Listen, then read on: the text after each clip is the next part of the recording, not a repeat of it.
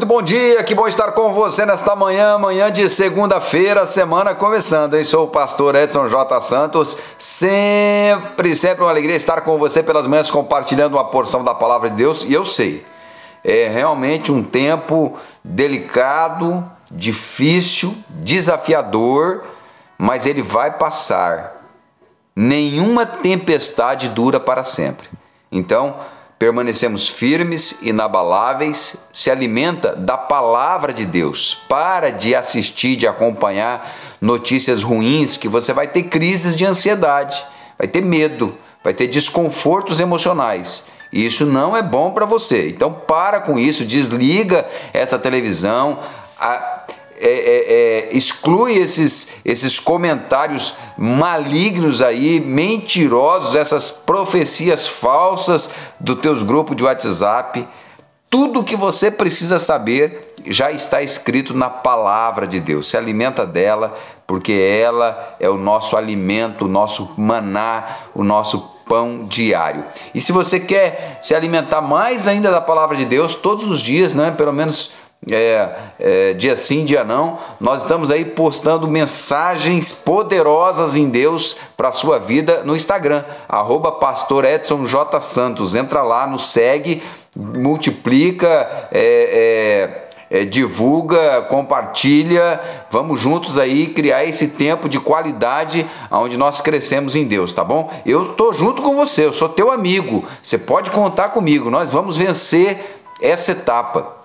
E essa semana nós vamos crescer muito com isso. Eu quero falar hoje com você, começando a semana, sobre desorganização. Tito 1:5.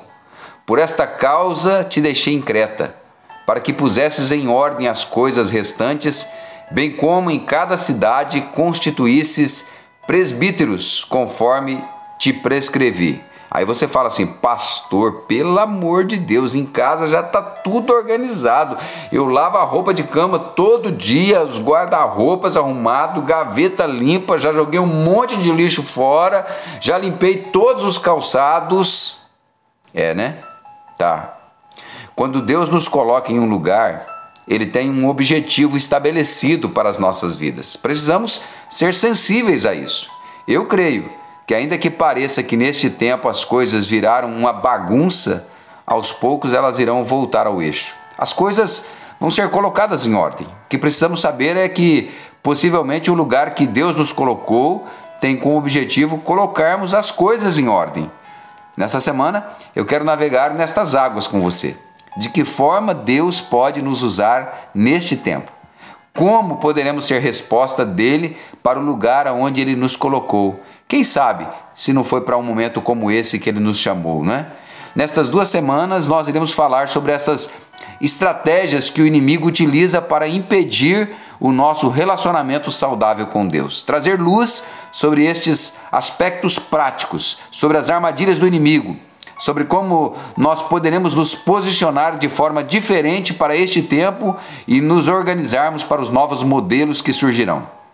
A vida, ela não será mais a mesma. Nós mudamos, as coisas serão diferentes a partir de agora. É um tempo diferente. O Evangelho, as boas novas, serão pregadas com mais ênfase e viveremos o novo de Deus. Em Isaías 43, 19: Eis que faço coisa nova, que está saindo à luz. Porventura não percebeis? Eis que porei um caminho no deserto e rios no ermo. Em meio ao caos, Deus irá fazer coisas novas. Ao invés de perguntar o porquê a Deus, pergunte para quê. O coração das pessoas estará mais acessível ao Evangelho, mais sensível. É necessário que as nações da terra se voltem para Deus e reconheçam a Jesus como Senhor, porque nós estamos falando de salvação de vidas eternamente, queridos. Isso é tão importante. Eu creio que haverá conversões em massa. Por outro lado, eu continuo crendo que muitos não mudarão seu coração. Ateus continuarão existindo e que o maligno continuará atuando. Mas isto não pode parar a igreja. A igreja, ela se renova a cada manhã e ela é fortalecida pelo Espírito do Senhor. Talvez neste momento você esteja ansiosa, ansioso, com medo, com dúvidas, insegurança, precisando de uma palavra, de um toque de Deus. Talvez você esteja precisando colocar comida à sua mesa, pagar seu aluguel. Talvez você precise que uma porta de emprego seja aberta. Ei, Deus é poderoso para fazer. A nossa confiança deve estar firmada nele. Mas neste tempo, parece que tudo está fora de ordem, não é verdade? Que as coisas não estão a favor e que Deus não está trabalhando, que parece que ele nem está nos ouvindo. O que a desordem provoca em nossas vidas? Primeiro, a incapacidade de ter foco e processar informações. Isto leva a pessoa a esquecer agendas, faltar em compromissos, atrasar em reuniões, você já sentiu que não consegue fazer nada porque fica saltando de uma tarefa para outra sem concluí-las? Começa tudo, mas não termina nada. Ou ainda fica procrastinando. Talvez a desordem pode estar influenciando nestes processos. Uma segunda coisa é o aumento do estresse, confusões, brigas, cobranças. Pessoas que têm desordem todo o tempo à sua volta apresentam um nível maior de estresse são pessoas agitadas e fatalmente isto trará dano no emocional e no físico da pessoa. Uma terceira coisa que a desorganização provoca na vida da pessoa é que ela passa a ter uma maior probabilidade à depressão, porque ansiosa ela já é, né?